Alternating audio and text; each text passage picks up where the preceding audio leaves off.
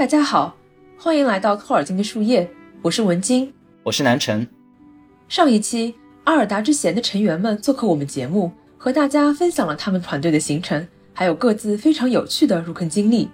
对于他们动听的中州歌曲，大家是否感到意犹未尽呢？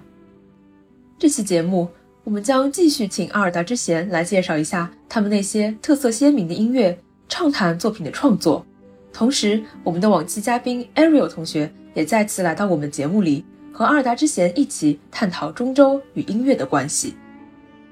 那么，首先让我们再欣赏一下阿尔达之弦的作品《Downfall in Your Eyes》。本期节目的讨论也将围绕着这首作品展开。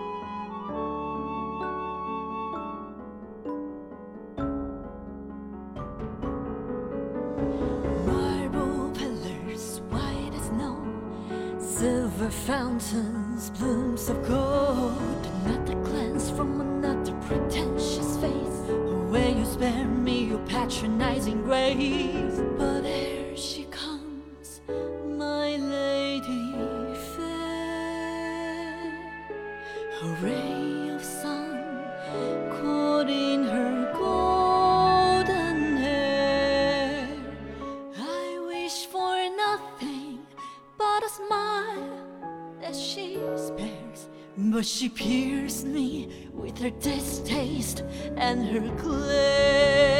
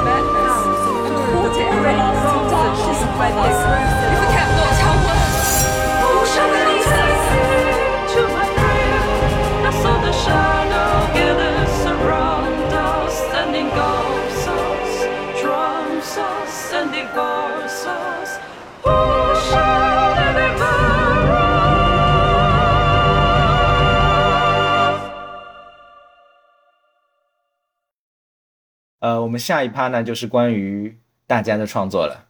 第一个问题呢，是关于我们乐队的创作主题是如何确定的？比如说是关于人物或者事件，或者说是不是灵感驱动型的？这个是大家商量好的，还是说有了一个主题之后再进行创作的？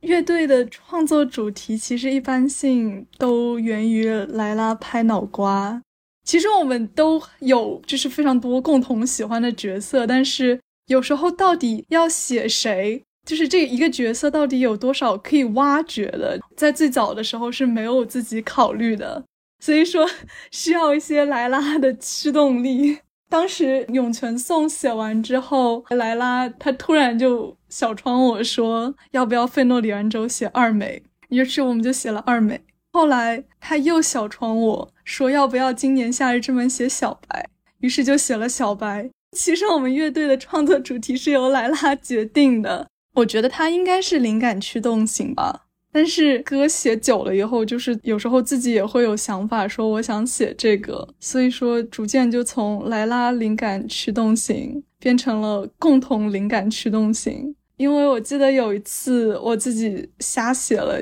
一些费诺里安发在了群里，然后艾莫文。就接着继续写了下去。这首词现在在哪里，我们已经不知道了。但是逐渐变成了大家有想法就聚在一块儿讨论，然后一起去写。所以说我其实一直觉得，就是词作从来都不只说我一个人。我说我是英文词作，其实大家都是英文词作，就是我们的作品是一起完成的。也是大家共同的努力。有时候虽然说这个作品它可能写到一半，它最后就石沉大海了，因为曲没有写。但是这个一起完成一个词的过程，其实也非常的有意思。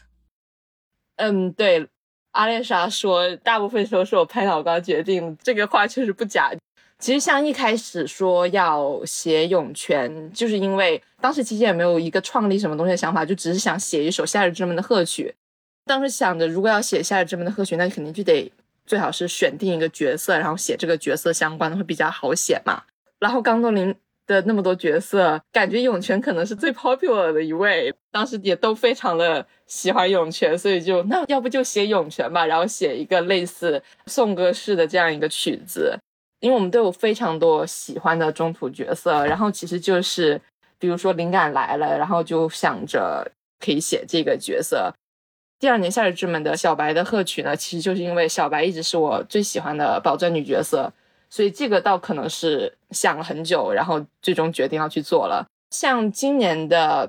《Devil in Your Eyes》就也是出自于一个拍脑瓜的决定，就是突然想到了英族和鼹鼠的这样一个对峙，这样一个主题是可以变得非常宏大，然后就这么决定了。就是大家都是从一个很小的想法。然后所有人各自 contribute，然后最后成为了一个作品。嗯，挺好的。我觉得这个 brainstorming 的过程也是挺有意思的。其实有了一个像类似于 catalyst 的一个东西，然后大家基于这样的一个东西，然后不断的发散，然后进行创作，丰富它，然后形成一个哎最终的作品。那我们谈一谈第二个问题啊。那我们发觉啊，我们在你们的作品里啊，看到有好多都是以精灵为主题的作品。啊，比如说前面提到的 Israel 银族，还有白公主 Arisel，或者是 Exilium，还有精灵之城刚多林啊，泪雨之战之前诺多士兵他们追忆往昔的这些故事啊，可以和大家谈一谈对于伊路维塔首生子女的想法吗？你们为什么这么喜欢呃围绕他们进行创作？其实一方面最直接的原因是我们写曲的动机本身是为了夏日之门。然后，《夏日之门》它刚多林它主要是精灵嘛，所以说我们其实最开始的时候也并没有特别想说啊，我们就是要写精灵，我们只是想创作一些夏日之门、刚多林相关，所以说就自然而然的选择了像涌泉和小白这样的角色。但是，的确，精灵是最吸引我的种族。可能我就是比较喜欢悲剧吧。但是如果要深挖我喜欢精灵的原因，可能是因为我在读托尔金，我在读《精灵宝钻》的时候，我对于诺多精灵出奔之后，他们虽然受到了曼都斯这个预言的诅咒，然后他们的命运也都已经注定要走向毁灭，但是。他们还是做出了很多非常高尚的选择，他们还是有反抗，就像分雄他单挑蘑菇丝这样子的故事，让我非常的感动。精灵他们虽然说必将会走向衰败，然后这个世界最后会属于次生儿女，但是他们还是创造了非常多非常美丽的事物，就像刚多林非常美丽的一座城市。他们做出这样的选择的这种勇气，或者说是他们虽然知道结局已经注定，但是他们仍然去做了好的或者说是善的选择，他非常的能够给予人希望。虽然说托尔金他说最后阿尔达治愈是需要由次生儿女来做，但是我觉得作为次生儿女、首生儿女的故事带给我非常多的慰藉。就是现在选择精灵，选择刚多林，它像是一个我们理想中的一座城市，在现实生活中会非常向往的一个地方。虽然说可能托尔金就比较反对逃离和一些把他的故事跟现实生活联系在一起的行为，但是我写词的时候非常难不联系到现实生活或者不想到现实生活。就比如说我去年在写 He the Call 的时候，写的是 He the Call，应该是刚多林亡魂，对于刚多林这座城市的一个呼唤。He the Call of the Suffering Kindreds，虽然说的是刚多林的亡魂。但是我写的时候真的很难不想到，当时是处在疫情中吧，感觉自己有被困住，然后很难去触及我们向往的生活，所以说写的时候很难不觉得这是处于当代生活中的自己对于托尔金一个我向往的世界的呼唤。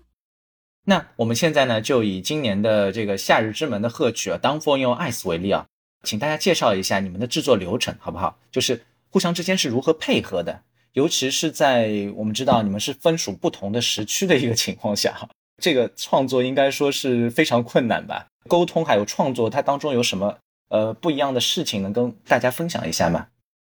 一般来说，我们的创作流程是这样子：莱拉和阿列莎两个人不知道怎么以某种薛定谔的方式想出歌词，然后这个歌词交到我手上，我开始作曲，做完了曲之后，我出一个 demo。然后找歌手，然后让歌手录下这个歌，再是给混音，就有了我们大家所看到的成品。一般是这个样子。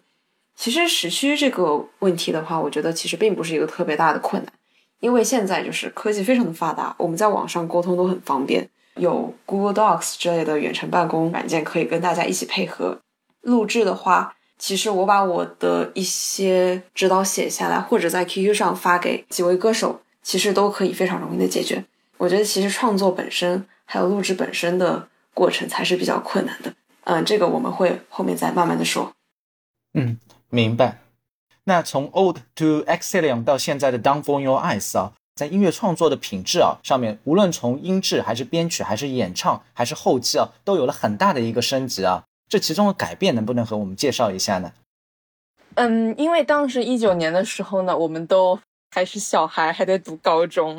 当时呢，我还在住校，我当时手上压根没有一个可以运作任何专业程序的电脑，而且当时住校，所以也没有电脑，也没有手机，所以当时是我借着我同学的一个手机，然后我偷偷的用老师办公室的电脑，还有我们学校音乐室里面一个电子琴的弦乐啊，还有其他的音效，这样子非常简陋的环境上面，就是这么。努力的把歌做出来，就想着不管最后成品怎么样，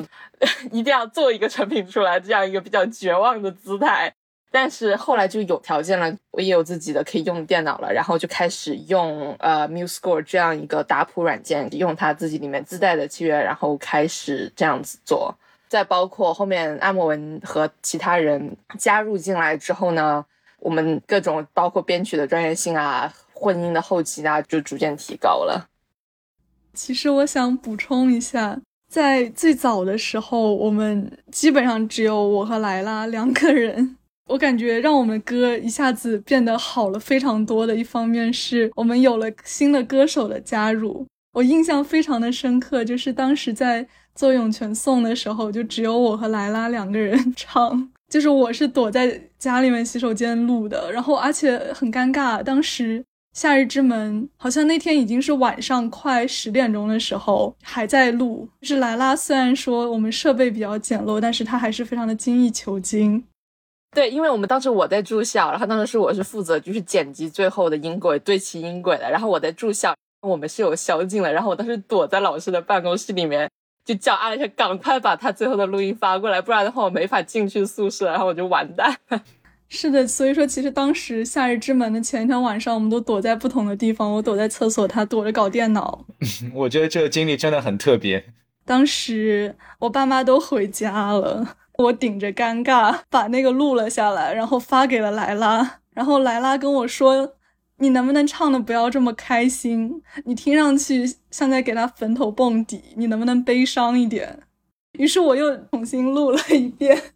当时的经历真的很别致，我觉得最后能做出成品，甚至可以按时发表，是一件非常神奇的事情。其实，现在歌手加入进来以后，我觉得。就把我们的作品都升华了，就是再也不需要躲在厕所自己录音了，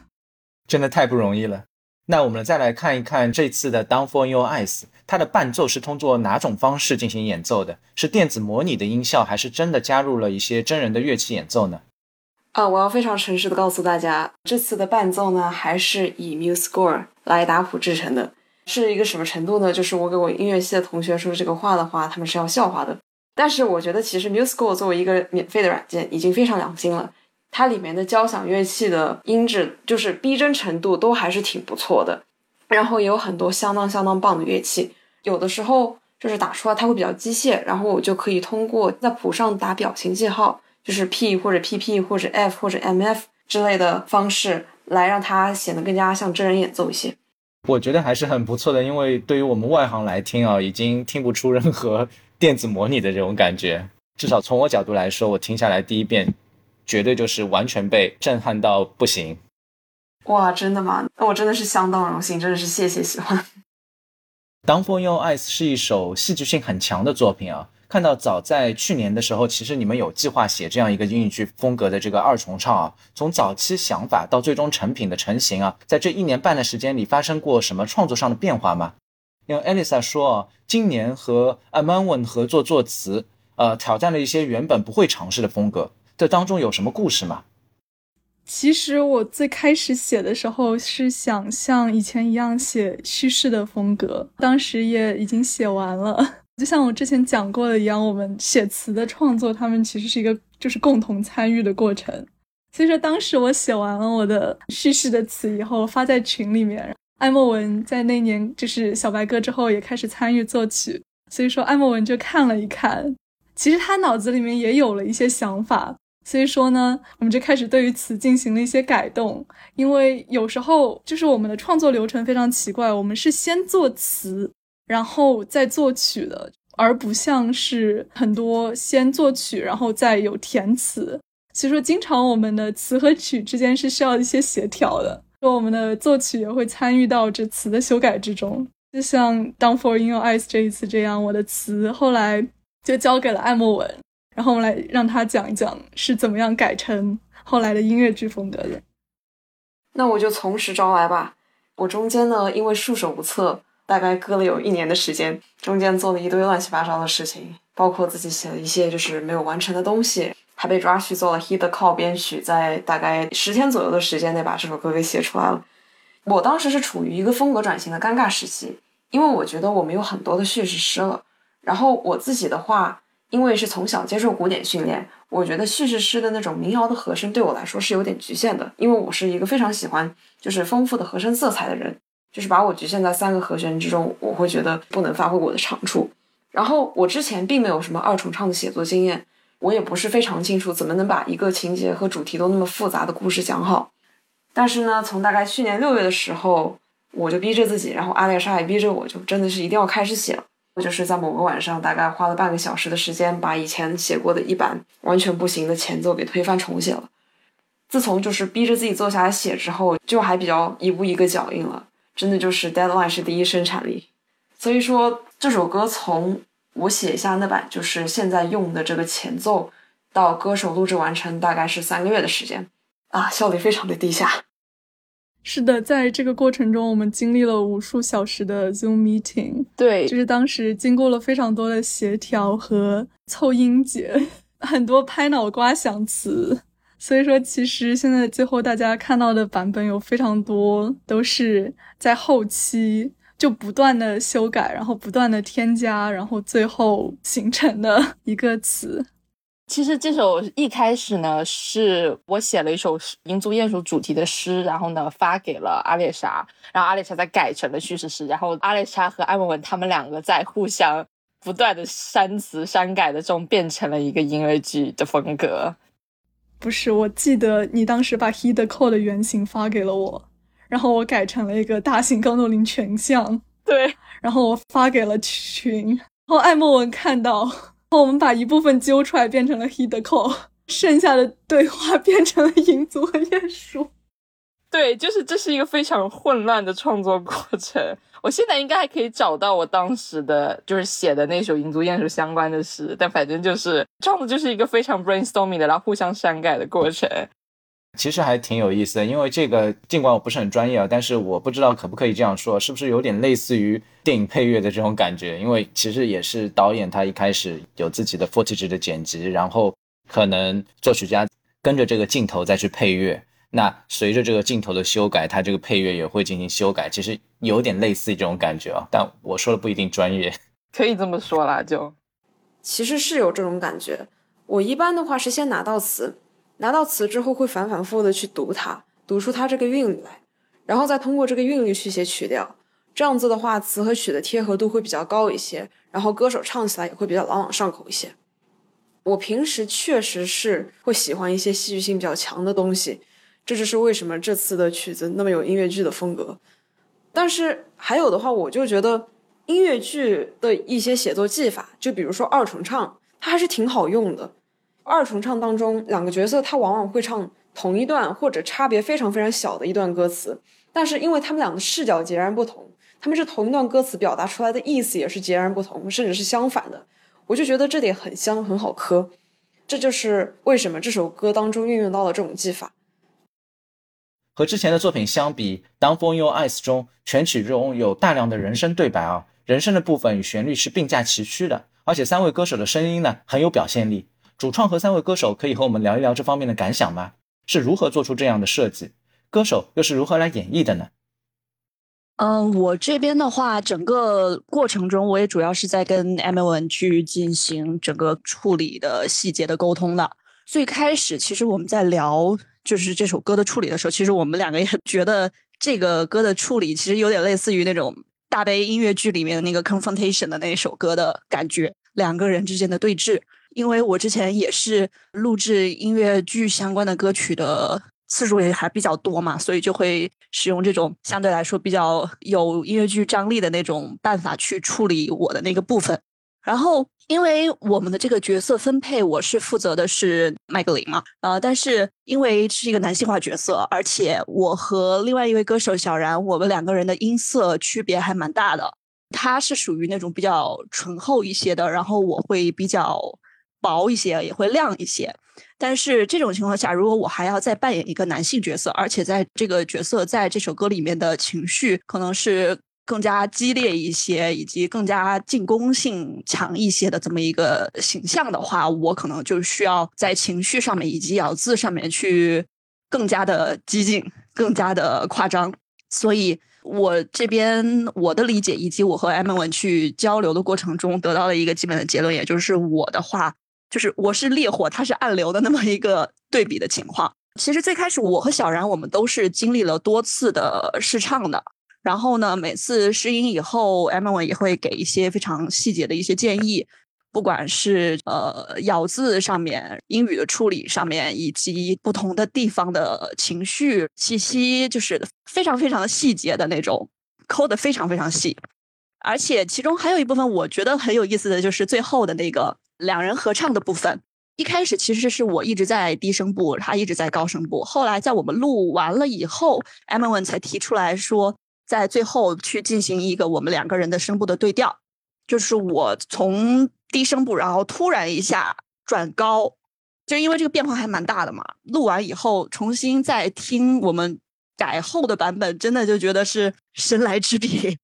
真的是效果特别特别好，就是整个情绪一下就拉上去了。因为呃，小然的那个效果，它完全就是一个非常厚的一个底，然后他的情绪也会相对来说就是没有我这么强，然后他是属于就是我是很激烈的，就是他虽然也有很强的情绪，但是他是属于压在里面的那么一种状态。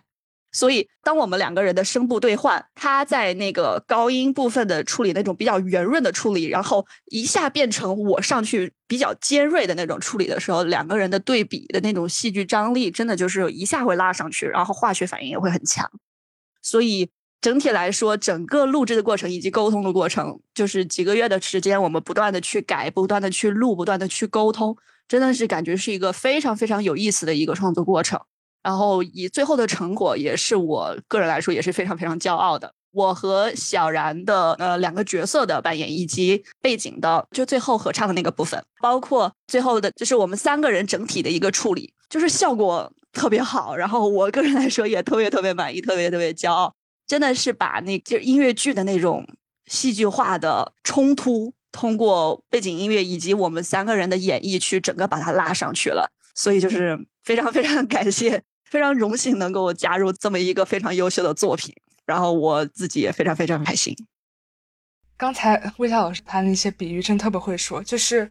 这首歌其实在录的时候对我来说是一个很有意思的挑战，因为之前也说了我很惭愧，因为故事本身其实是我还没有读到的，但是呢，这种音乐剧的演唱形式又是我比较熟悉的，所以我一边在录的时候。我一边找 Emma 去补课，这个故事到底是发生了什么？然后呢，我加上 Emma 给我补的课的是一个什么样的情绪的递进在推动，然后再加上我自己听的一些音乐剧啊，真的要好好思考这样的一个由一开始的诉说到后面的对话冲击，要一个什么样的情绪递进在里面。就像魏笑老师说的，我的声音是属于中音，像在歌曲后面那些高音已经是在我的能爆发喊出来的极限音高那边了，到上面我就要我就要混到头声上面，就不会那么响亮，也就是很难有那种激烈的感觉。所以这个我在自己录的时候，我要非常去注意我怎么样去把声音推到可以让两个角色相撞的那种力量感里面。当时在录的时候，前面。诉说的部分，包括还有一些处理是我是在唱的时候还带着说的，所以这样一整个衔接起来的那种叙事感是一种很新奇的体验。到后面也是刚刚魏夏说的，最后最激烈的角色相冲击的地方，本来我是银族的 part 是在上面，是在高音区。后来，因为其实是我实在是上面那个音有点 hold 不住，然后，嗯，M V 就把谱子改了一下那个衔接，然后我是正好从那个高音唱下去，然后微笑老师就要一个很大的 jump 上来，但是最后的效果就真的是，最后听一下，这样有一个角色的兑换，因为本来就是冲击，角色一兑换出来，他就更有那种拉扯情绪的撕扯那种味道，一下子就出来了。对，所以其实。我虽然听的音乐剧这种风格挺多，但是其实这也是我第一次非常认真的录这样一个音乐剧的二重唱的作品，所以真的是非常有意思、非常有纪念意义的一次体验。就是也是最后成品做出来之后，非常非常的骄傲。谢谢魏夏和小然，然后艾文文这边可以再补充一些。其实人声朗诵的话。它是涌泉颂就开始有的，可以说是一个传统吧。但是这一次的人声朗诵插入和以往是有些不同。往期的人声朗诵呢，基本上都是关于角色的描写，但是这一次的话，我们没有插入任何关于伊坠尔或者麦格林的描写，我们用一些段落来交代背景和点名本曲相当复杂的一些情节。第一段对白就是开头那段对白呢，我选的是曼多斯的诅咒。我之所以选它，是因为对于伊坠尔所代表的刚多林民来说，这个诅咒呢，它体现在家国的陷落；但是对于麦格林来说，这个诅咒它体现在爱上不该爱的人。并且为此非常的痛苦，而且走向万劫不复的深渊。这段的念白，它是和二重唱段落的 "I see a doom, I must now fight" 呼应的。在城墙上缠斗的时候，麦格林和伊坠尔他们都在反抗降临自身的诅咒。伊坠尔是在反抗被麦格林强取并带去魔苟斯那里的命运，然后麦格林在为唯一能拯救他的事，也就是得到伊坠尔做最后的徒劳的努力。第二段和第三段对白我会放在后面慢慢的说。我们在探索这两个角色的时候，我们想到就是他们的角色之间是有平行的，就像艾莫文所说的那样，就是他们都受到曼都斯的诅咒。虽然说是不同的表现形式，但是他们的命运某种意义上都是已经被决定的。我们当时就决定用最后用 puppet 这个意象体现他们都被命运所禁锢。所以说我们在。就是副歌部分都让他们合唱《You're But a Puppet》，就是为了展现他们虽然好像很不同，伊坠尔在曲中好像更加光明的一个角色，而麦格林他处于阴影之中，但是本质上他们这两个角色其实没有那么的不同，他们同样受到诅咒。伊追尔觉得自己在做一件正确的事情，但是他却不知道其实他的命运也是早已被决定的。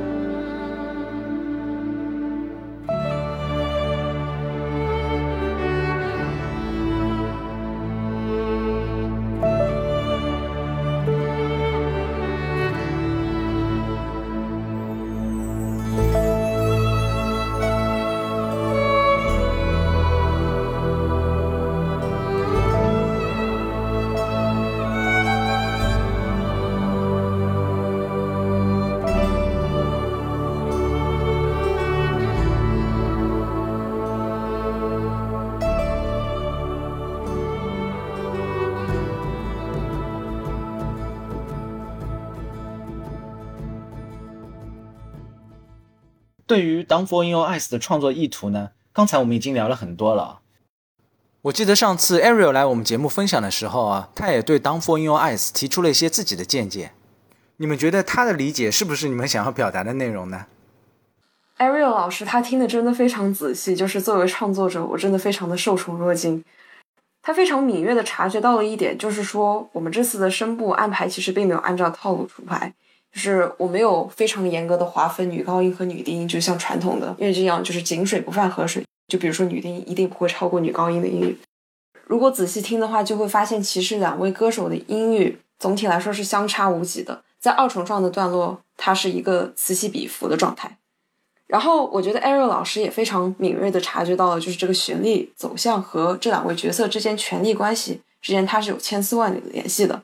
就是我当时在写的时候，脑子里的确是有一个动态平衡的大框架在。整体来说，伊坠尔和麦格林他们是势均力敌，并且两败俱伤。这里我需要说一下，就是虽然说原著当中他是伊坠尔最后得到了胜利，因为图奥把麦格林扔下了城墙，但是呢，在我们的这首歌中，阿列莎她开了一个非常阴间的脑洞，他给麦格林来了一个非常托尔金作品当中非常常见的死前预言的 buff。他在麦格林被扔下去之前，让他预见到了冈多林民在逃出冈多林之后，在希瑞恩河口的命运，就是被费诺里安所屠杀的这个可怕的命运。所以说，这就导致了伊坠尔和麦格林两个人，伊坠尔所代表的冈多林民和麦格林两个人其实是个两败俱伤。这是整体，局部的话，它是有一个不同视角的区分。而且如前所述，它是一个此起彼伏，而且轮流强调的状态。我觉得这也是一个比较常见的二重唱写作技法。如果有些歌词它需要被强调的话，我就会给它一个更加高、更加容易被注意到的音，这样子让观众能够更加容易的听见到。关于这个视角的问题的话，其实能说的也是挺多的。伊坠尔他其实所代表的是一个刚多明的视角，就是他所代表的是作为亡国者的愤怒、不解，甚至对麦格林的惋惜。因为不管怎么说，麦格林也是刚多林子民当中的佼佼者，然后他也是。诺多的王室成员也是伊坠尔本人的亲族。呃，艾瑞老师所提到的就是女性的愤怒这一点，我个人是觉得呢，骂街这件事情呢，咱它其实是个诺多王朝的传统异能。从费艾诺开始，费艾诺咱就不用说，他这张嘴可会骂了。但是伊卓尔本人的爷爷芬国芬，他在跟摩狗斯单挑的时候，也是给魔狗斯扣了很多的帽子，比如说 Craven Master of Thoros。还有 Dan Dweller，就是你这个懦夫，你这个奴隶之主，你这个住在鸡窝当中的家伙啊！所以说，我觉得给伊坠尔一个骂街的桥段，应该也是不过分的。然后麦格林的话，他是代表了一个魔苟斯的受害者兼帮凶的一个角色，我是这么认为的，就是他对伊坠尔这种禁忌之爱，其实是源于就是芬安之中所聊到的阿尔达在创世之初的时候被魔古斯的伤毁。因为麦格林他是一个肉体是被世界物质制成的异乳儿女，就是他不可避免的会受到了这个影响。他的这种伤毁被曼图斯诅咒所利用了，这就是宝钻里面为什么会提到，这是他的这种禁忌之爱是曼图斯诅咒的恶果，他借此笼罩了洛多的最后的希望。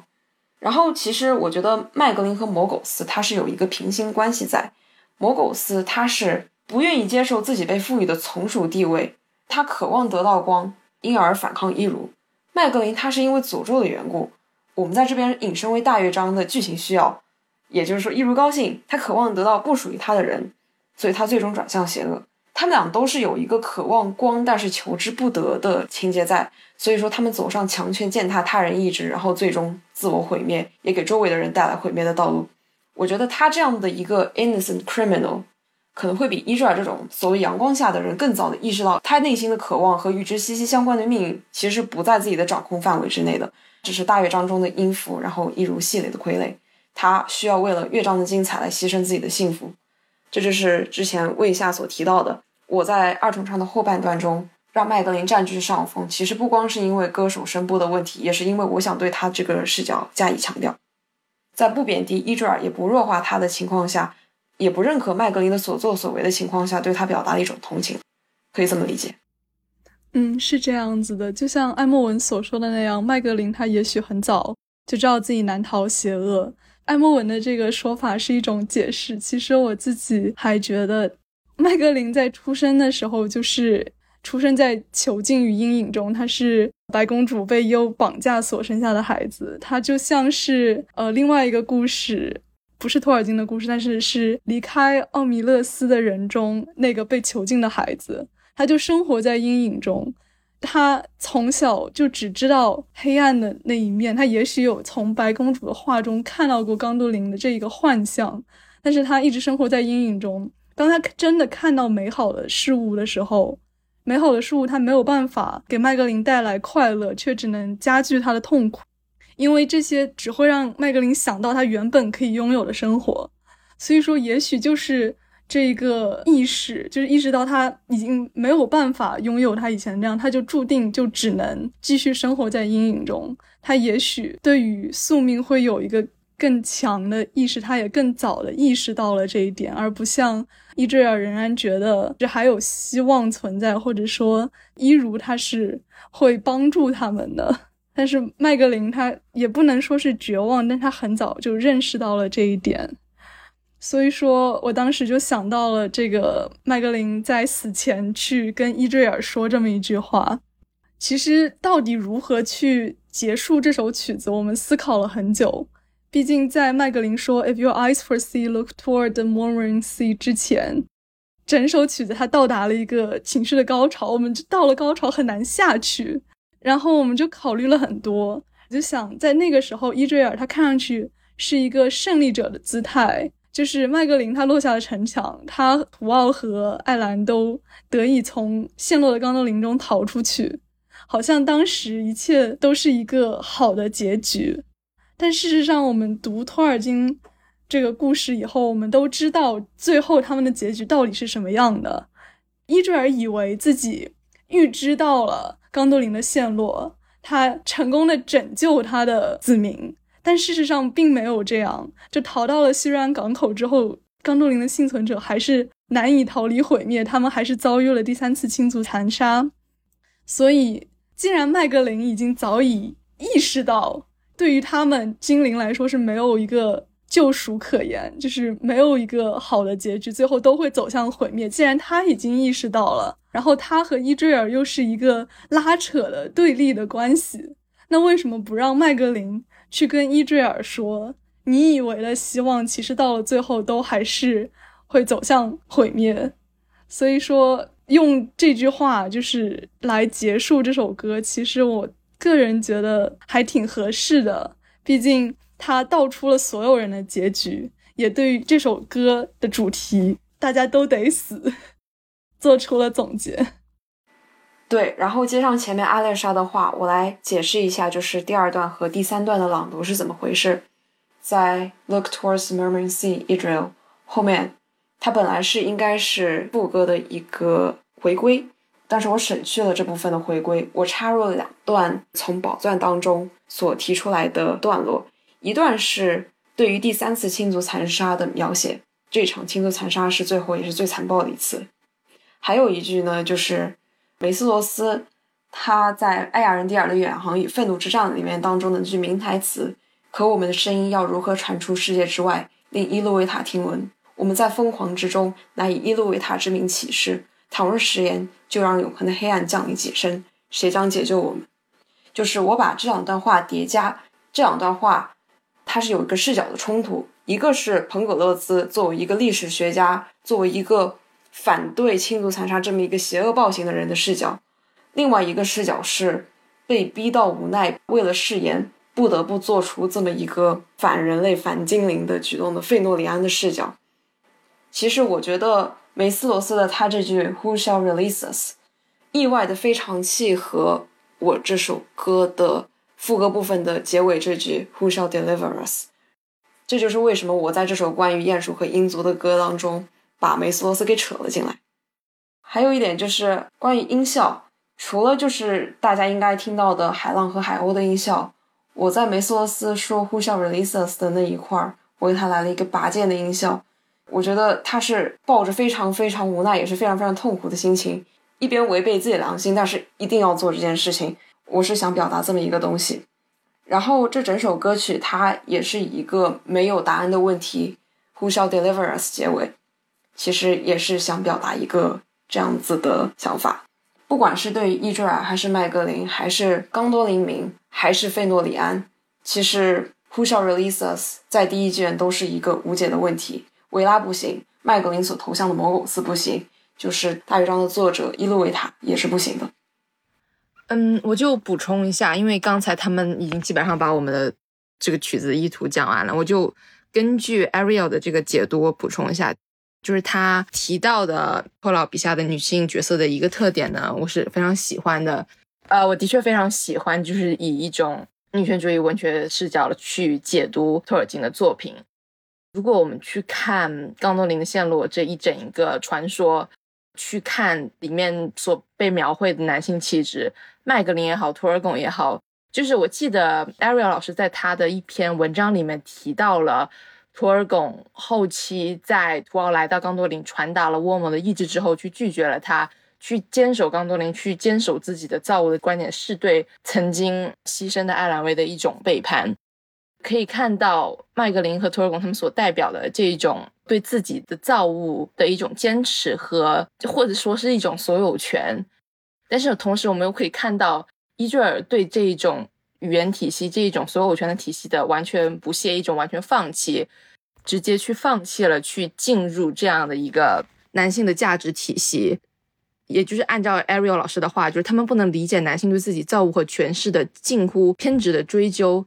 所以伊坠尔对麦格林是一种质问的状态，因为其实就是我们回到冈多林的原文，麦格林对伊坠尔的向往不仅是一种爱情的向往，同时也是对伊坠尔所向往的那一种他作为冈多林公主的诠释。也就是说，伊坠尔最后对麦格林的拒绝是对怎样一种他认为是不好的体系的直接的背弃。所以说，非常喜欢 Ariel 的这个解读。好的，那本期呢，我们其实也请到了 Ariel 老师啊，那请他也再聊一聊托尔金作品中音乐在哲学角度的一个思考。啊，好的，好的，呃，非常感谢，就是各位竟然还能看到我在外边写的文章啊，非常谢谢。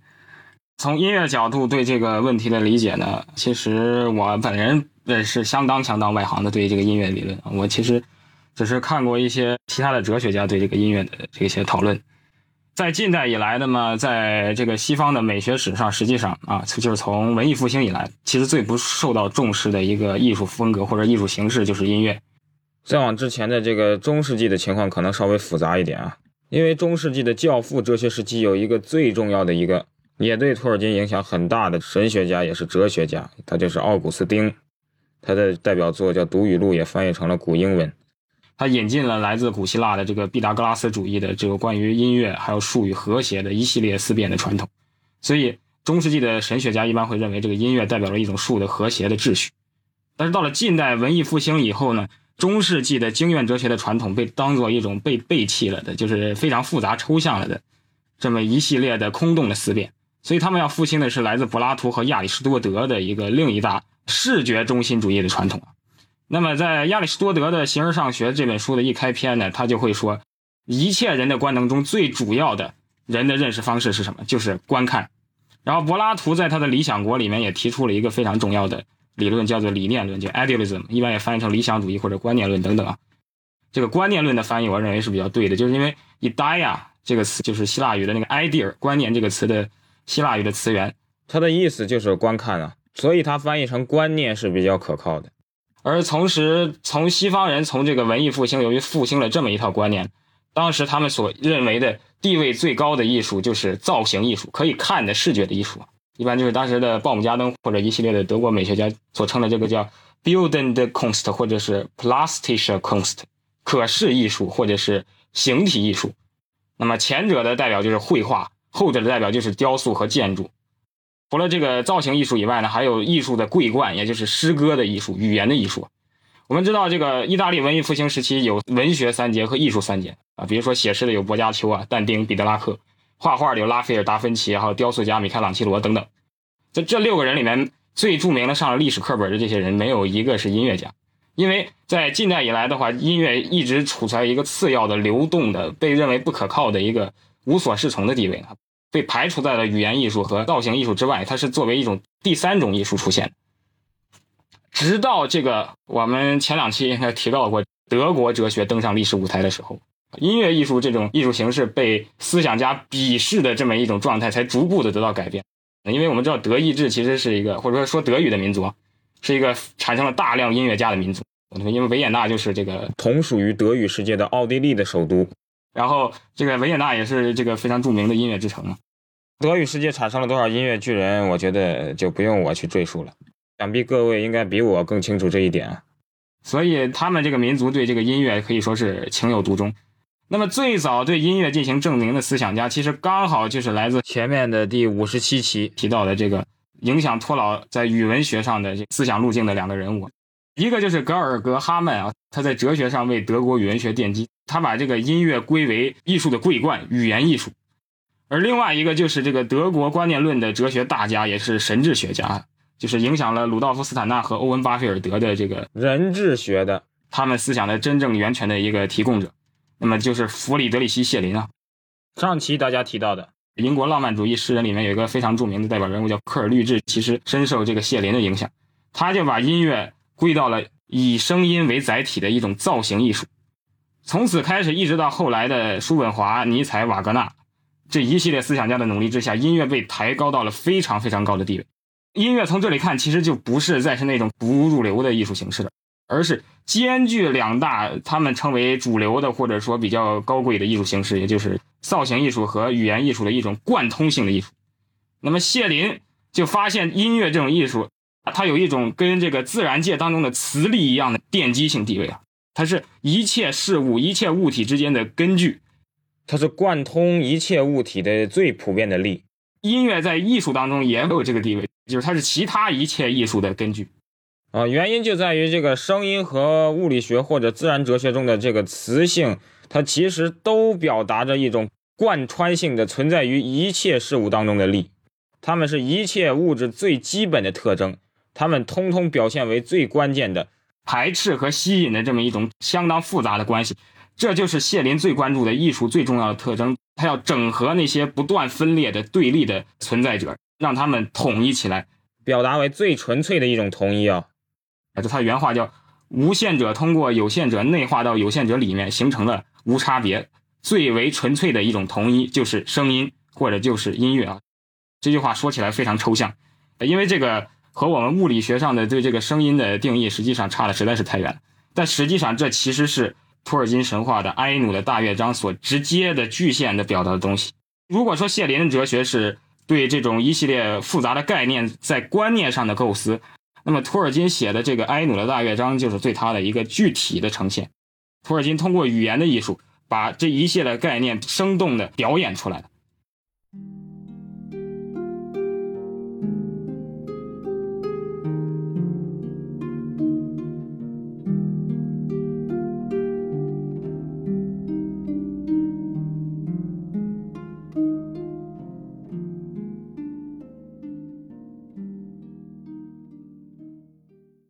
那么，整个中州神话呢，无论在创作史上呢，还是从情节和内容上，其实都是从这个音乐当中产生出来的。托老早年的时候，这个我记得约翰加斯在他的传记里面说，他母亲会教他去学弹钢琴，虽然这个尝试最后是失败了，但是他的妻子伊迪丝是会弹钢琴的。然后他有一个非常好的 TCBS 早年的一个伙伴叫克里斯托弗怀斯曼，也是一个会作曲的，可以算一个小音乐家。托尔金本人，他甚至据约翰加斯所说，他本人也会背诵乐曲。而最早出发托劳写作中州神话的灵感的这个埃尔仁德尔的诗篇呢，其实就是古英语的克里斯特或者说叫基督三部曲中的第一部。这首诗歌四百多行，完全是由十二首被演唱出来的降临节晚期的 O 型对咏组成的。而埃努的大乐章其实同样也是一个音乐创世的结构。它则是整个神话内在的宇宙发生学的一个机制。那么，从最早的失落传说的文本我们去看的话，托老明确强调了一种一如交给众埃努最伟大的艺术，就是音乐。而在这个大乐章的这一系列的文本，无论是从中州历史第一卷、第五卷，还是第十卷的，或者是精灵宝钻现在已经被翻译出的文本去看。它其实都在讲的刚才谢林所说的一种类似于磁力、一种力的之间的相互关系的博弈啊，他们的分化、他们的对立、他们排斥，以及最终再到还尚未完成的，在我们现有的历史条件下尚未完成的未来的真的和解和统一，就是第二次大乐章。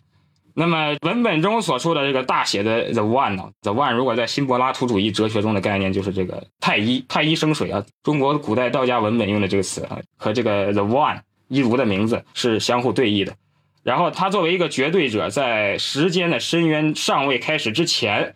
他所处的那个领域叫 timeless hall 永恒大殿啊，实际上应该翻译成无时间的大殿，因为整个乐章就在强调的如何通过这种音乐这种具现化的方式。描述出时间和空间是如何创生出来的。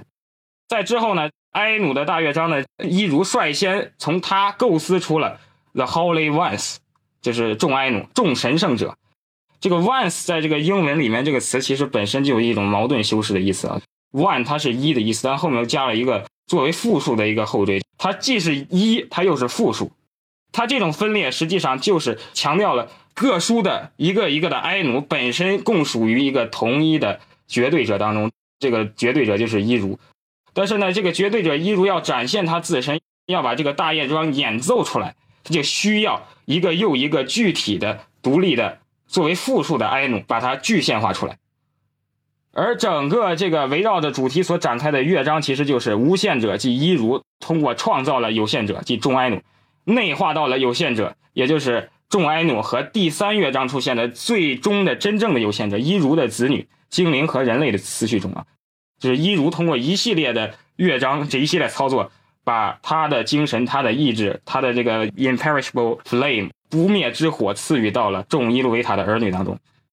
那么这个过程其实就是整个三个乐章的演奏的过程，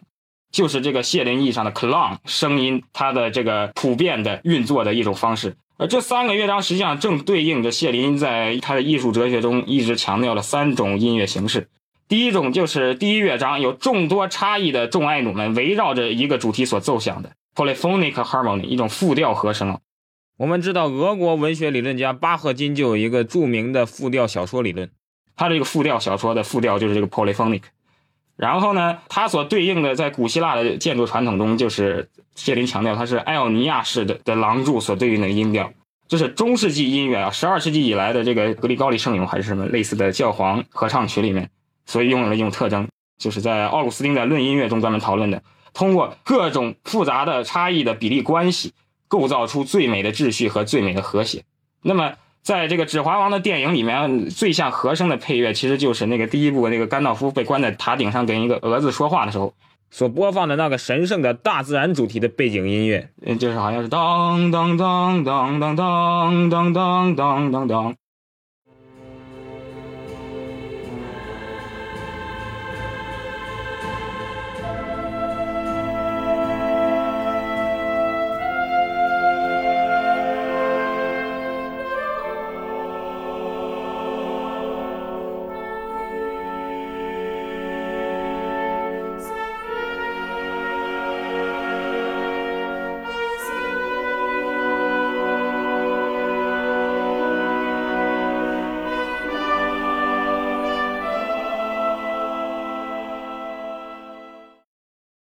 这个和声其实就有点类似于谢林所说的复调和声，也是第一乐章所对应的声音。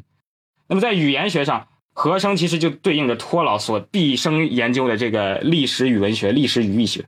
因为在语义学中有一个概念叫同音异义啊，或者叫一词多义 （polysemy） 啊，和复调 （polyphonic） 它是一个同根词。之所以这种语言上的一词多义现象会产生，就是因为这个词在这个历史中的运动，就像前两期提到的这个莱特教授对普尔金所说的，它是不断的累积了一层又一层的有差异的含义，然后这些不同的含义就凝结在这一个词上，这个差异和同一的辩证关系，其实就是人的时间意识的一个发生学，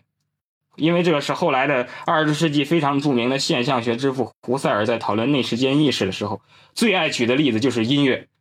啊，音乐对人的呈现绝对不是一个线性的，在固定的时间轴上一个一个一个音符在这排开的，而是当每一个音符呈现到人的意识中，成为人的印象的时候，它就已经涉及到了之前演奏的一系列的音符的滞留，还有对它之后所演奏音符的一个前设，即你对接下来乐曲所演奏的声音或音符的一个预期。然后这三重东西，过去的、现在的和未来的。共同在你的意识中显现，然后你才会有听音乐的这种美妙的感觉。所以这就可以体现，其实声音现象或者说是语言现象，包括其实最原初的哈曼所说的原初的原音乐的现象，就是一系列差异的音符、差异的音节、差异的对立面，最终加以统一的过程。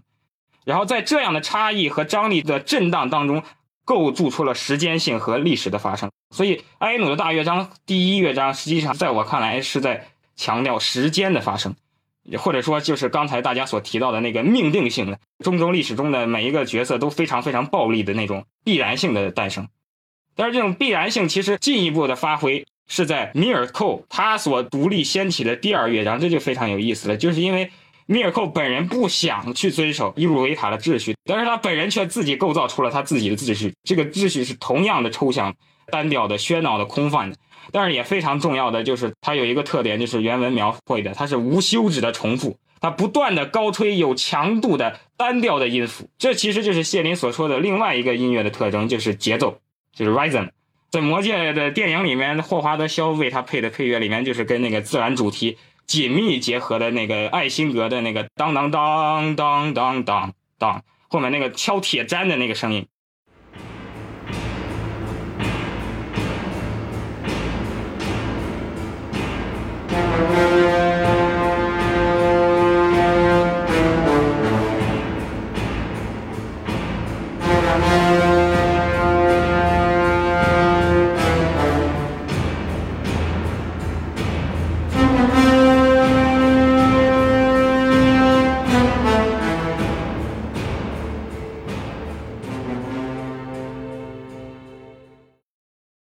或者是那个来自前面的有一个摩多的威胁主题的一个呃三度下行音阶，它应该可以在这个 The Fellowship of Ring 的那个元音轨的 Keep it secret, keep it safe 那一轨中听到。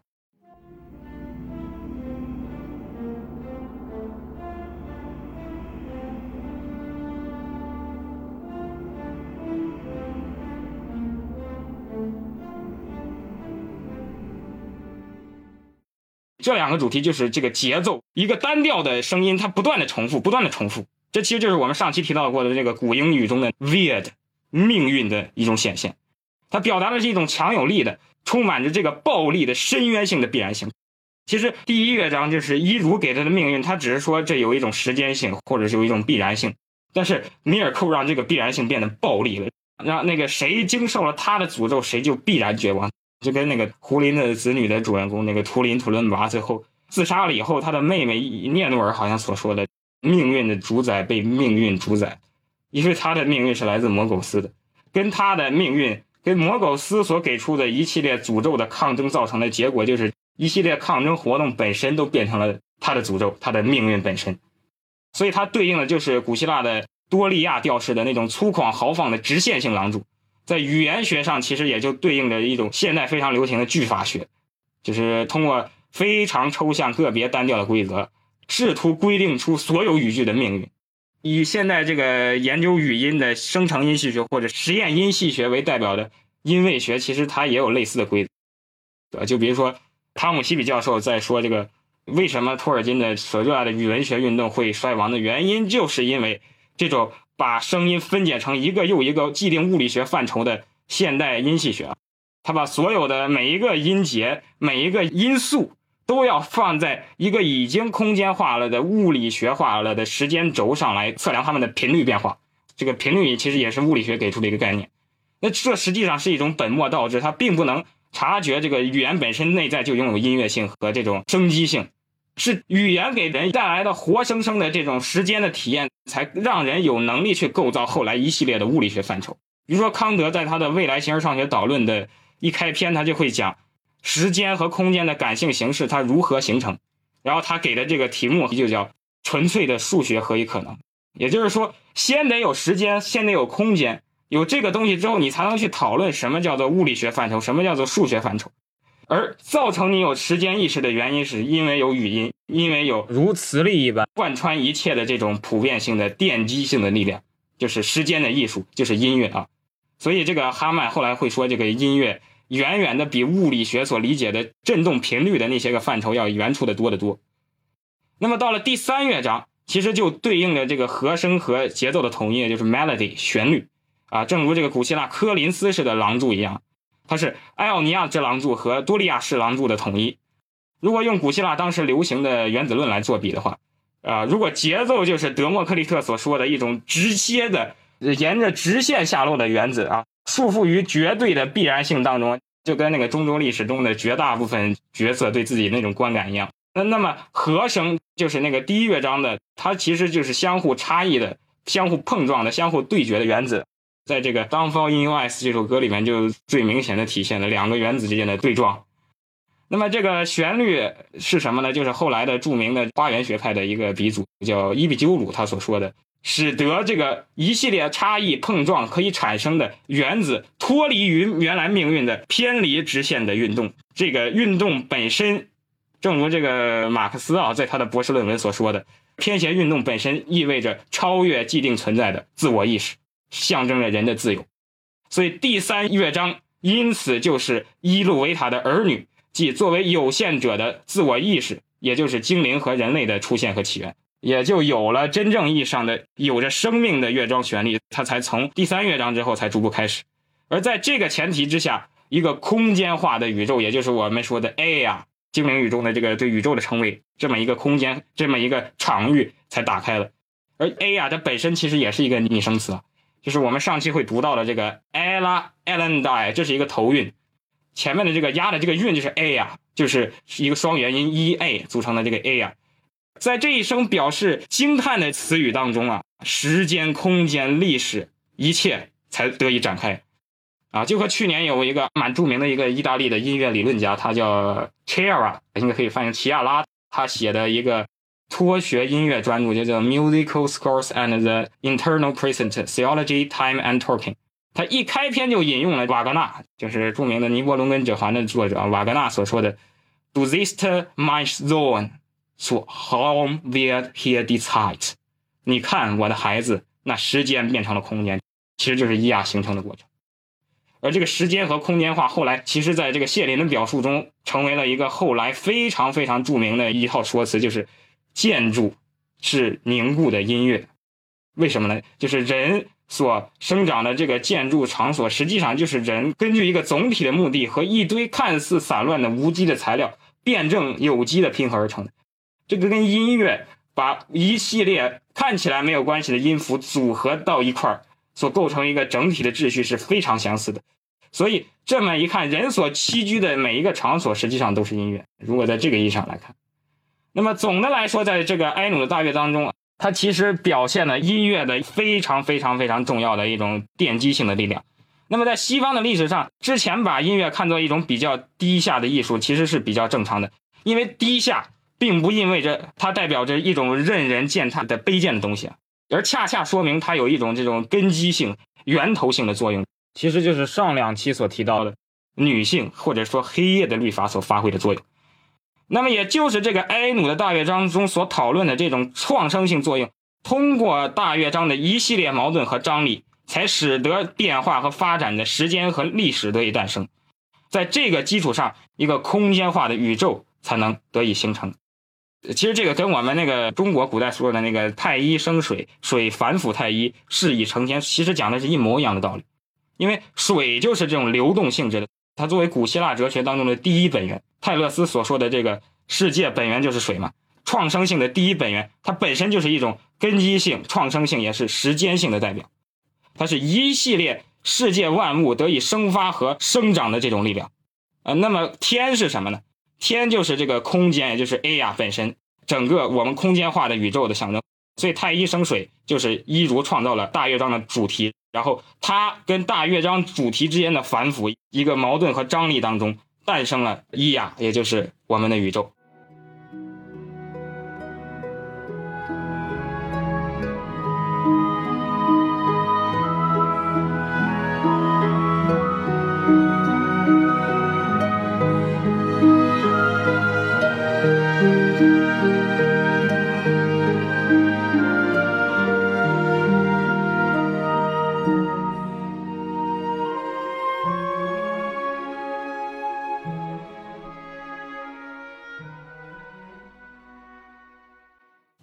在大乐章的这个文本的结尾，其实他又提到了一个非常有意思的，接住刚才说的水的意义啊。乌欧谋作为这个阿尔达之上的众水之主，他在大乐章当中是最懂音乐的一个维拉，而且不仅如此，他管辖的水域啊，大海里面是保留大乐章回音最多的地方，所以众精灵伊路维塔的儿女是不明所以的一直在聆听大乐章，也就是大海的声音呢。它为什么非常重要呢？其实就跟上期提到的这个航海者之所以重要的原因一样，海洋是一种承载着大地的根基。它虽然不是我们一系列光辉亮丽的造型所处在的地方，但是它却是一个奠基者，一个承载者。而人所生存的，恰恰是这个维拉奥利所创造的一个作品，就是这个陆地了。它的一个造型艺术可以这么说。而音乐或者说海洋的力量，它看起来跟造型艺术不一样。但是它却是使得这种陆地可以被托起，使得造型艺术得以可能的东西。所以在最早的中州神话的文本，也就是我们这几次都在热烈讨论的《刚多林的陷落》里面，它的第一主人公就是这个整个神话的第一位主人公图奥啊，他本身就是一个音乐家和一个诗人。托劳把他自己早年在这个康沃尔郡的海岸边写下的一种饱含着一种力量和威严的交响乐一般的诗歌。叫伊尔米尔的号角，在中州历史第四卷当中的这诺多史的附录当中收录的这首诗，就归到了图奥的名下啊。它还叫做潮汐 the tide，这个 tide 这个词就来自于古英语当中的 tid，就是时间的意思。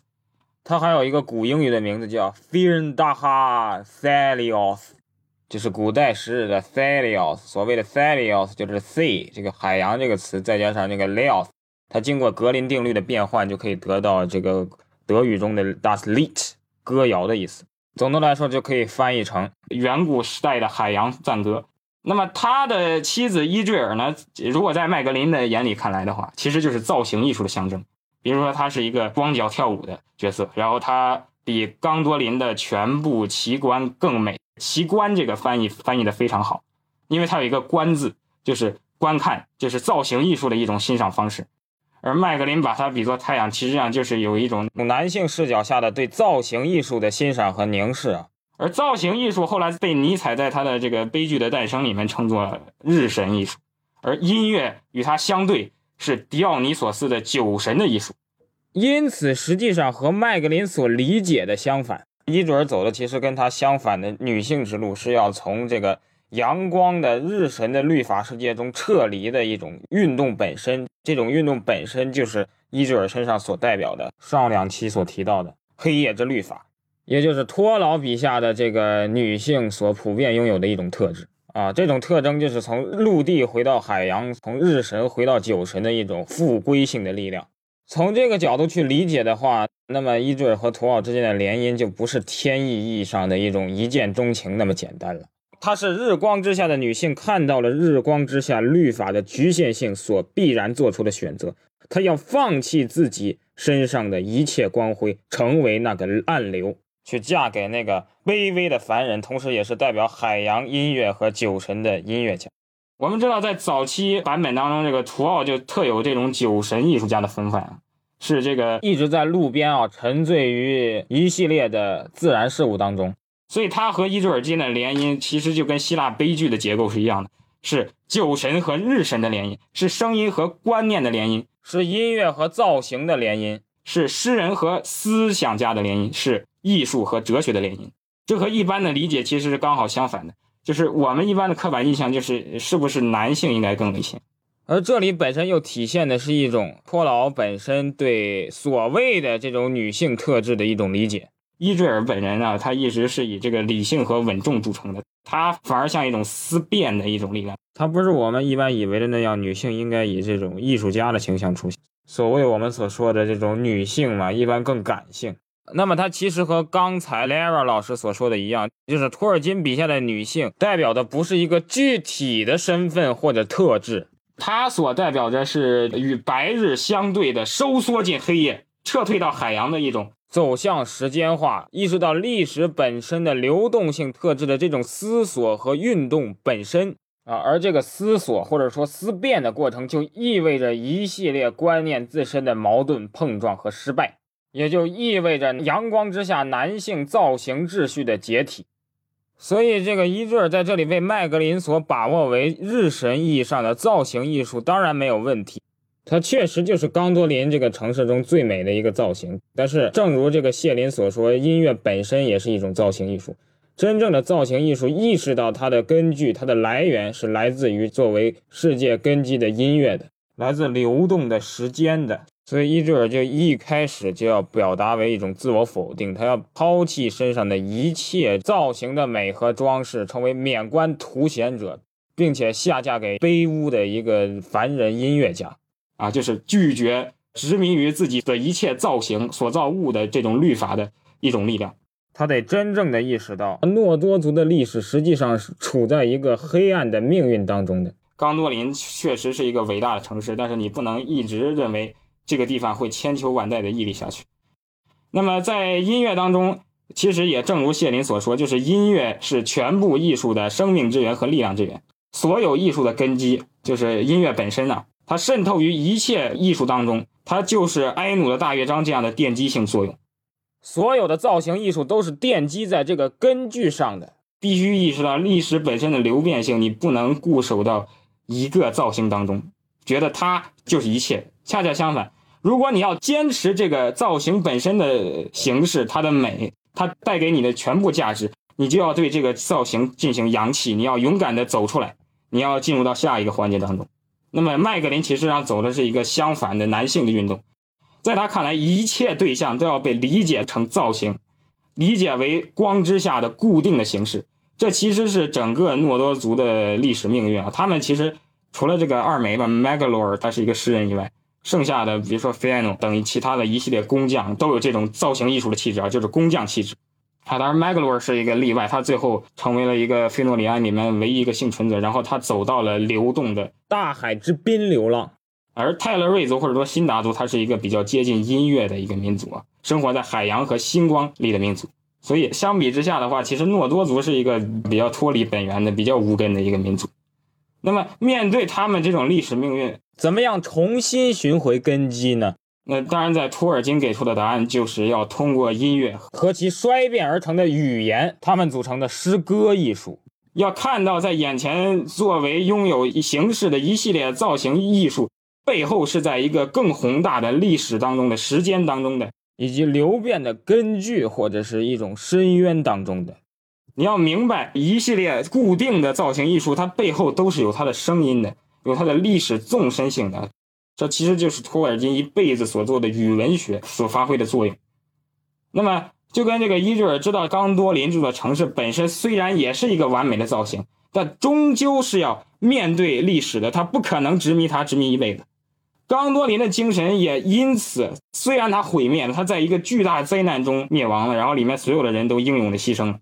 但是这个毁灭，这种绝望，最终被扬弃成了一种新的希望。当然，后来又有亲族残杀等一系列恶果，但是这些恶果再度后来还是会被扬弃为希望，然后这些希望当然最后也会变成绝望，但是这些绝望在今天我们每一个人都可以抓住它，把它继续变成希望。比如说最近我们。也许遭遇了一系列悲伤的、封闭的、压抑的事情，但是我们可以通过对这些个压抑、封闭、痛苦的反思，我们进一步的重新重建我们的生活。就跟之前几位老师所说的，我们跟他们，也就是这些传说中的英雄，是在同一个故事当中的。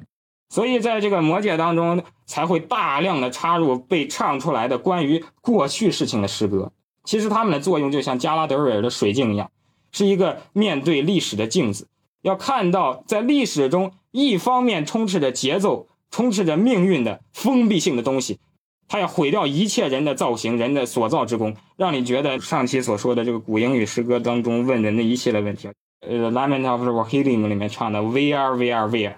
Here be Selene”，这些东西都去了哪儿啊？一切都是徒劳的。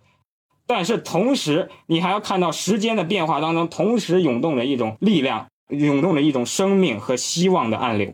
啊，就是刚才那个比喻非常好，就是烈火和暗流嘛。除了那种燃烧一切的火焰以外，还有希望的暗流。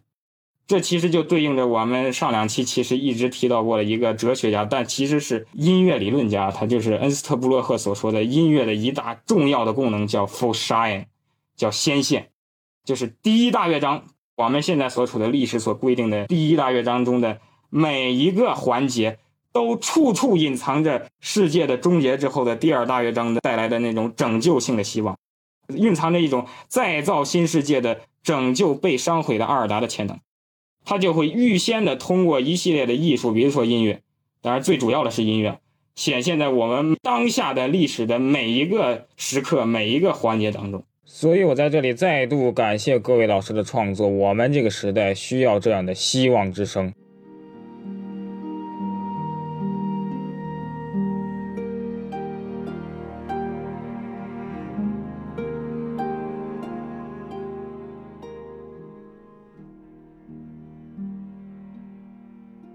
谢谢 Ariel，我觉得说的特别好啊，而且你把这个音乐的关系和时空都已经联系起来，包括和整个中州历史啊，还有和我们人生的一个走向都联系的很好。那我们再回到我们阿尔达之弦这里啊，此前的作品啊，《Heed the Call》、《Battle Eve》、《Lament of Arisel》呃和《All to Exilium》中都使用了昆雅语填词啊。想问一下，昆雅语词的作者学习昆雅语并使用昆雅语写词是一种什么样的体验呢？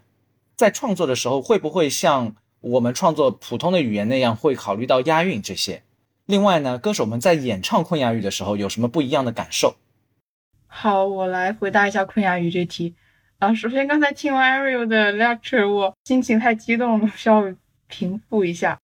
然后关于他讲到的一些语言和音乐之间关系，我是想补充强调一些关于托尔金的语言创作这方面的。就是刚才听到他的一些观点，我觉得理解的特别到位。他刚才说到托尔金的语文学传统里面，包括在这个 Legendary 里面的词语传统里面，有一种词语意义的叠加，就是说一个词它在历史中不断的演变，然后每一个时期都有不同的含义，就这样一种效果，我觉得是对于中州这个作品来说是特别独特的一点，然后也是它一个非常强大的吸引力所在，因为得益于托尔金本身的背景，他本身是一个古英语语文学家嘛。他为他的语言设计的很多词语中间会有两层的含义，一层是在与现实中的古代语言的一些联系，像他可能把现实中古代语言的一些词或者一些被抛弃的或者在演化中消失掉的词拿过来借用过来，把它的含义进行变形或延伸，然后放到这个作品中作为他的作品内语言的一个词。还有就是他的作品内部语言。本身的这个历史演变也是有一套非常严谨的设计的，就是说它在作品内部这个词也会像在现实历史中一样，可能在不同的时机会有不同的词形变化，也有不同的含义。就是这种效果，一方面是增加了读者阅读这个作品的时候感到的真实性嘛，因为尤其是像英语母语或者说就是有类似语言背景的这种读者，他们读的时候就会感觉到。这种东西好像就是和我们现在使用的语言有关系的一种有非常古老传承的东西，就是这个会模糊一下现实和虚构语言之的界限啊，然后会给读者带来一种非常沉浸式、非常独特的体验。还有就是托老的语言创作观，他强调的是一种叫 phonetic 呃 aesthetic，就是语音美学。就他是怎么创作他的语言的？他怎么选择他用什么音用什么词？他都是基于他的个人审美来的，因为他表达过他对于像威尔士语、芬兰语等等这种语言，还有其中一些词的一些审美偏好，然后他就会把这种非常主观、非常模糊、非常潜意识的东西内化到他自己的创作中来，用他的呃语言学的基础和他的功底啊，就形成一个符合他自己审美的一个语言体系。所以这个。嗯，魔戒啊，精灵宝钻，还有中州神话等等，它的根基都是托老为了表现他的呃语言审美，为了创造一个他觉得很美的语言学语言的作品而延伸出来的一部神话，就可以这么说，它的根基就是托老的语言语言审美。托老也在他的文章中反对过像碎片化、机械化的语言，把一切解构为冷冰冰的词法、句法和语音那个样子。而且他就是很欣赏那种直观的语言内在的流动的特质吧，呃，就是不喜欢把它像现代语言学家那样用一个个冰冷的元素和冰冷的规则去描述这些语言，在他眼中这就是活的、有生命的，并且可以直观产生审美效果的一种东西。接下来我回到昆雅语创作这边，说说昆雅语写词的体验。说到这个，我我就想。我一直其实想给各位歌手道个歉，因为我知道我写的歌词有时候很拗口，很难唱，有的时候发音会很困难，然后尤其是加上唱之后会更加的难，就可能会要重复唱很多遍这样的。但是这个也是我没有太多办法，因为用昆雅语创作受到的限制还是挺多的。毕竟托老他是给出的词汇有限嘛，它是一个人造语言，是一个死语言，它不可能像活的语言那样有那么多的可用的描述用的词。我就需要在这个有限的发挥空间里面，完美做到写出一篇各个方面都正常、都符合要求的歌词来，像必须保证每一句子的音节数量要相同。然后还要考虑到它和曲调的配合，就是音节的轻重如何安排，还有包括押韵、韵脚也是肯定的，还有语法和词义上面也完全就不能落下。其实就是跟用英语去写歌词是一样的，但是其实受到的限制会更多啊。有的时候我就是想到一句需要用多少个音节，或或者用哪个韵脚来，这个都是。提前定好的，然后我就去把那个单词表找出来，然后把里面符合条件的词，就是比如说我需要多少个音节的词或者哪个韵脚词，一个一个挑出来，然后一个一个放进去看这个词的含义合不合适，这个词的语法合不合规范，这样子，最后权衡之后才能得出一个最终的结果。还有托老他的语言设定其实是经历了很漫长的一个过程，呃，不光是作品内的演化，他作品外的，就是他对这个语言的设定，也是从他早期，就是一九一几年开始，到他生命最终时期，都是在不断的变化的。也就是说，在不同的时期，他对昆雅语的设定其实发生的变化很多，然后会有很多早期的词、早期的语法设定后来被废弃。然后我在创作的时候也会比较纠结，就是说。这个词它究竟来自于哪个时期？它在最后成熟的昆雅语体系里面是不是还是一个有效的词？所以有的时候它早期有一些词，我可能觉得还好可以用，但是就不符合后期的设定了。这个词后期语言里面就可能没有这个词，所以这个时候就会很纠结。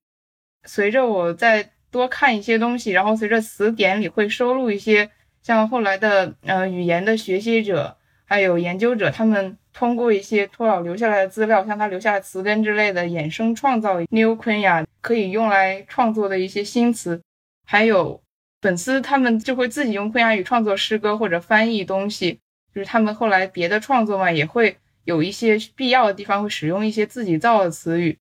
就跟托老原来留下的资料有联系，并且有合理的解释，这个大概我觉得都是可以接受的，所以后来对于这一方面，我们要求可能稍微的放宽一点。写作昆雅语歌词的话，我是觉得纯用昆雅语写，我自己空间发挥大一点。像原来写过一首歌叫《Battle Eve》，觉得那首词我写的特别满意。然后其他的歌就是根据他们已经有的英文词来，然后说一般让我填一段昆雅语的副歌，我就按照那个基本上按照他们那个词的基调大概写一段，然后都是拼拼凑凑上去的，呃，写出来含义差不多也就可以了。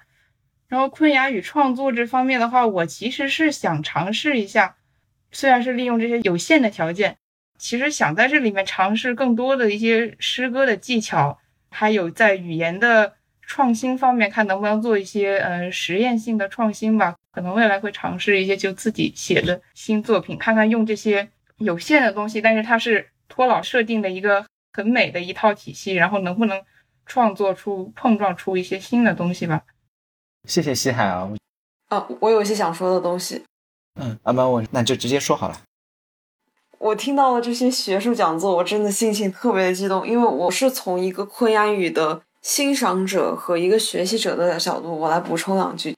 关于昆雅语的这个美感，我真的是特别有体会，因为我自己是一个学音乐的人，然后我在读到托老的昆雅语的诗歌的时候，我就会感到一种类似于和声的感觉，就非常的难以描述。特别是在《The Maria》里面的就是 Ar ilietier undu lavelumbule ar sina norielo kaite mornie i famalinar imbemit, ar hissia untupa calakirio miri oiale, si vanua romelo vanua valimar。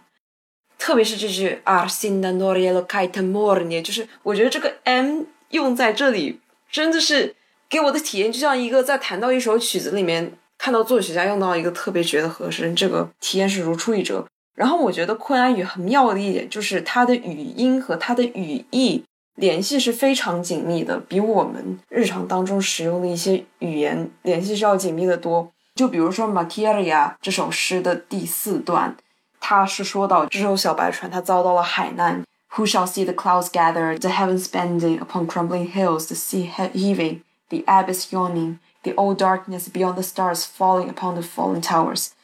它这边用到的词是 undume hakala en vina lume ella nilo pella talta talta la atalantia mindonar。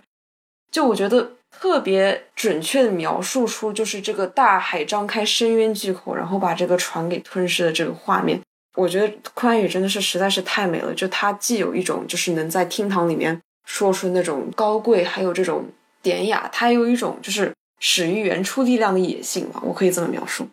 总之，我非常非常爱这门音乐。哦，我觉得你的这个形容真的是 非常非常精辟啊！我能再补充吗？嗯，可以啊。好，就是我刚才也忘了说了，托老创造语言，他是根据他自己的美学观念来设置这个语言的。包括他在他的那个《A Secret Vice》那篇文章里说，他对于语言最关注的是它的词法。就是构词，还有其中的音节所产生的一种美感。这个当时我读到的时候，就感觉它就是跟音乐是有一种联系的。而且像昆雅语这种创造出来，确实有一种音乐的美感的语言，就是这样。但是我对音乐不是特别了解，所以我就没有办法多说。然后你刚才说到就是《马基利亚》那首诗，还有就是其中一些音节会引起一些对于画面的非常生动的想象，这个托老也是提过的，就是他在创作中会使用一种技法叫做语音联觉，就是说特定的一些音，我们说出来特定一些音或者一些呃音节会产生特定的情绪效果。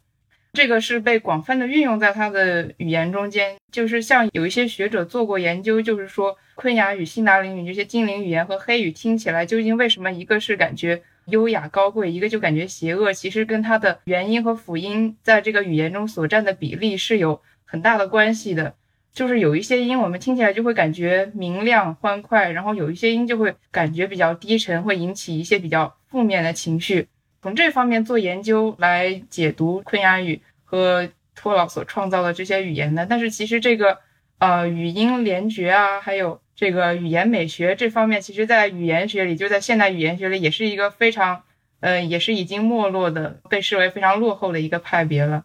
但是托老就把他的这种观念，用他自己强大的技法也好，强大的底蕴也好，就让他活在了《中州》这部作品中，并且把这种美。直观的带给每一个所阅读它的读者。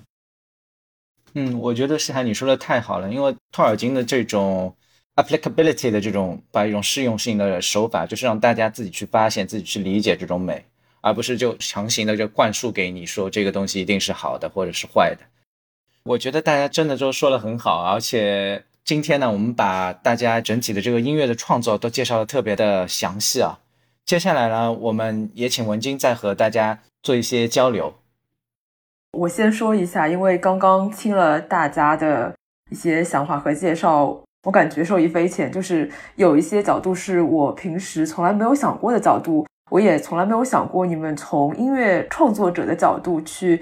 理解托尔金，和我从一个插画的角度理解托尔金是天差地别。我觉得很有意思，而且从一开始。就我们像闲聊一样，到刚才突然觉得像在听讲座一样，这个转变也非常有趣。那我们最后一部分就再回归到一个比较轻松的气氛吧。第一个问题是想问一下，你们乐团今后有什么样的发行计划吗？因为可能我知道你们现在可能正在写新的歌，比如说你们是准备每年在夏日之门继续有一首新作品，还是说会有更多的？在其他的特定的时刻、特定的时机来发行一些其他的作品呢？嗯，没错，我们尽量在以后的夏日之门也会保持每年出一首新歌的这频率。然后小小的透露一下，明年夏日之门的词已经开始写了，能不能写完另说。但是现在已经有了一些初步的想法。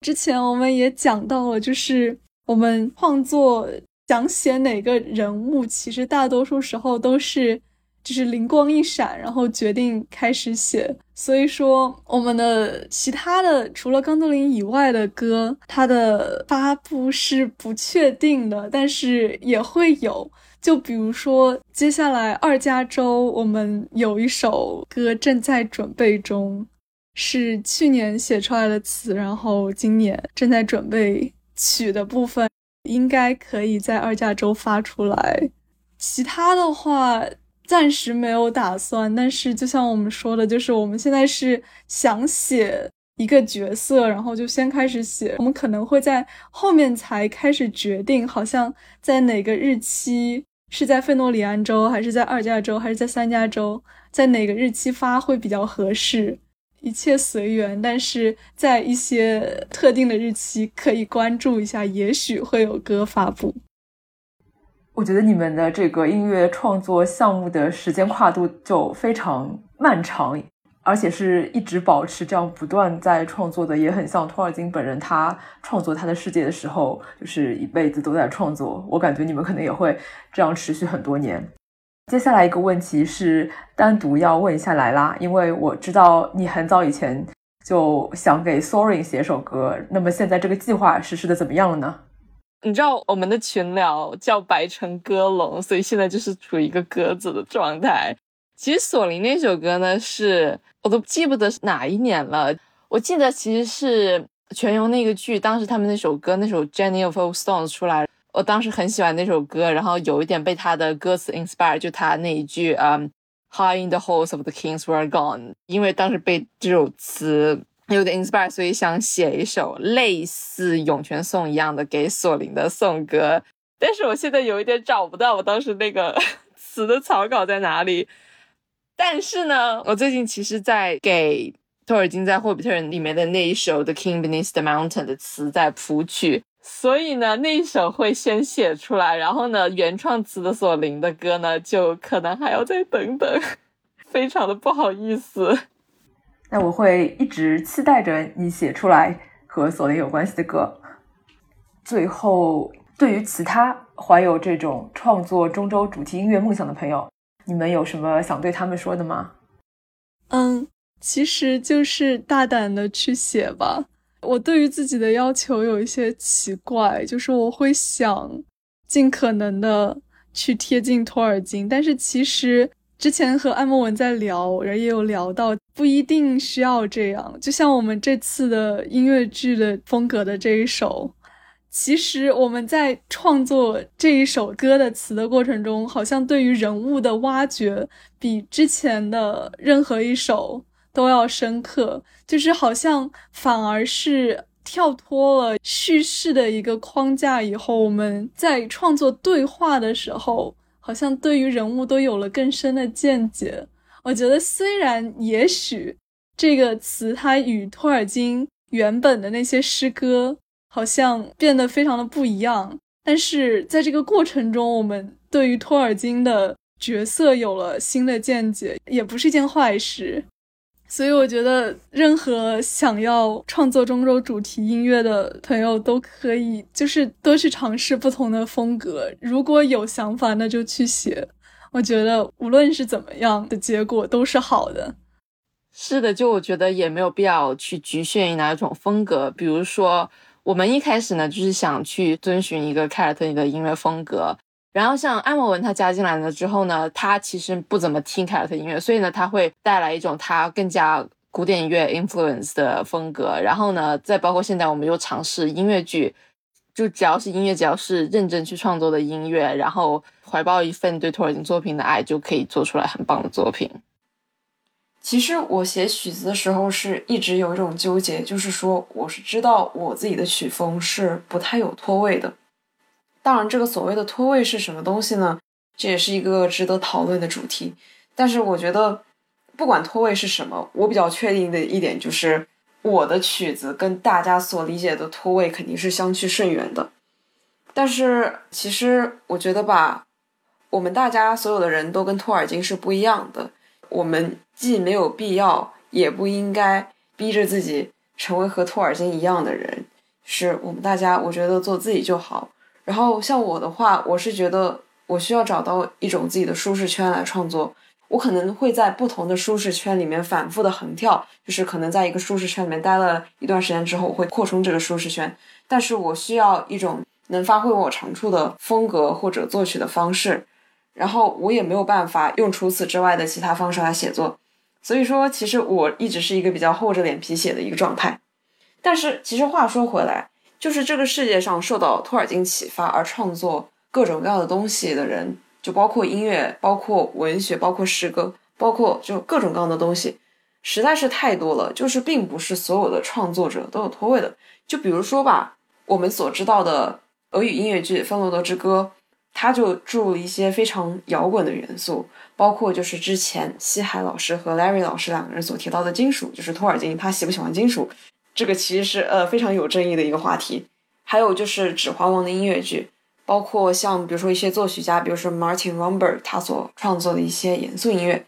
就是说他们对于托尔金都是有自己的诠释。我觉得就是如果某位听众朋友受到托尔金的启发，想要写歌，我觉得大可放心大胆的去写。就是只要这个作品是怀着热爱、是认真去写的，那它就是一个值得被发表、值得被聆听的作品。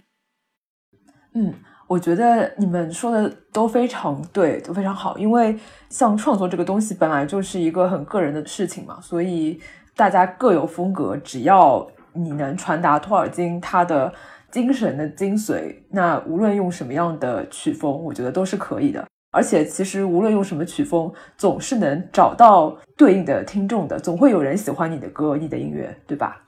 对，所以大家不要管，就去写，放心大胆的去写。最重要的是把脑子里的想法实现下来，这才是最重要的。嗯，那么在最后的最后，再强调一下重要的事情，就是大家可以从哪个平台听到你们的作品呢？嗯，微博和哔哩哔哩的官方账号是阿尔达之弦。然后现在因为我们的参与者越来越多，所以说我们选择了联合发表。然后由于一些 B 站的相关规定，我们以后可能会提前两天在 B 站发表，然后再在微博官方号阿尔达之弦发表原视频。想提前告诉大家，希望大家谅解。然后我们也在网易云电台 Wonder of Minstrels 和油管 Strings of Arda 发表。嗯，好的。那么大家以后可以经常去这些平台找阿尔达之弦的音乐来听。谢谢阿尔达之弦的介绍。感兴趣的听众朋友们呢，记得一定要关注他们哦。也感谢 Ariel 同学的再次参与。今天的节目呢就到这里，感谢大家的收听与陪伴。再过几天呢，就是饱含争议的亚马逊《力量之戒》电视剧开播的日子了。这个剧到底好不好看呢？很快就能见分晓了。褒奖也好，吐槽也罢，这都将会是一段特别的时光。中州和托尔金会再次进入到大众的视野，也一定会有新一批的观众和读者进入到中州世界，沐浴在昔日双圣树的光辉之中，徘徊于贝路曾经翩翩起舞的森林，游历在鲁国宏伟的城镇。绵长的海岸线，探索于卡萨都姆幽深的密营石厅里，中州子民们定会在同一片星光下彼此相遇。最后，我们就在阿尔达之弦最近完成重制的这首饱含着初心的作品《Old to Excellion》涌泉颂中结束我们这期的节目。我们下期见，拜拜，拜拜。拜拜。拜拜。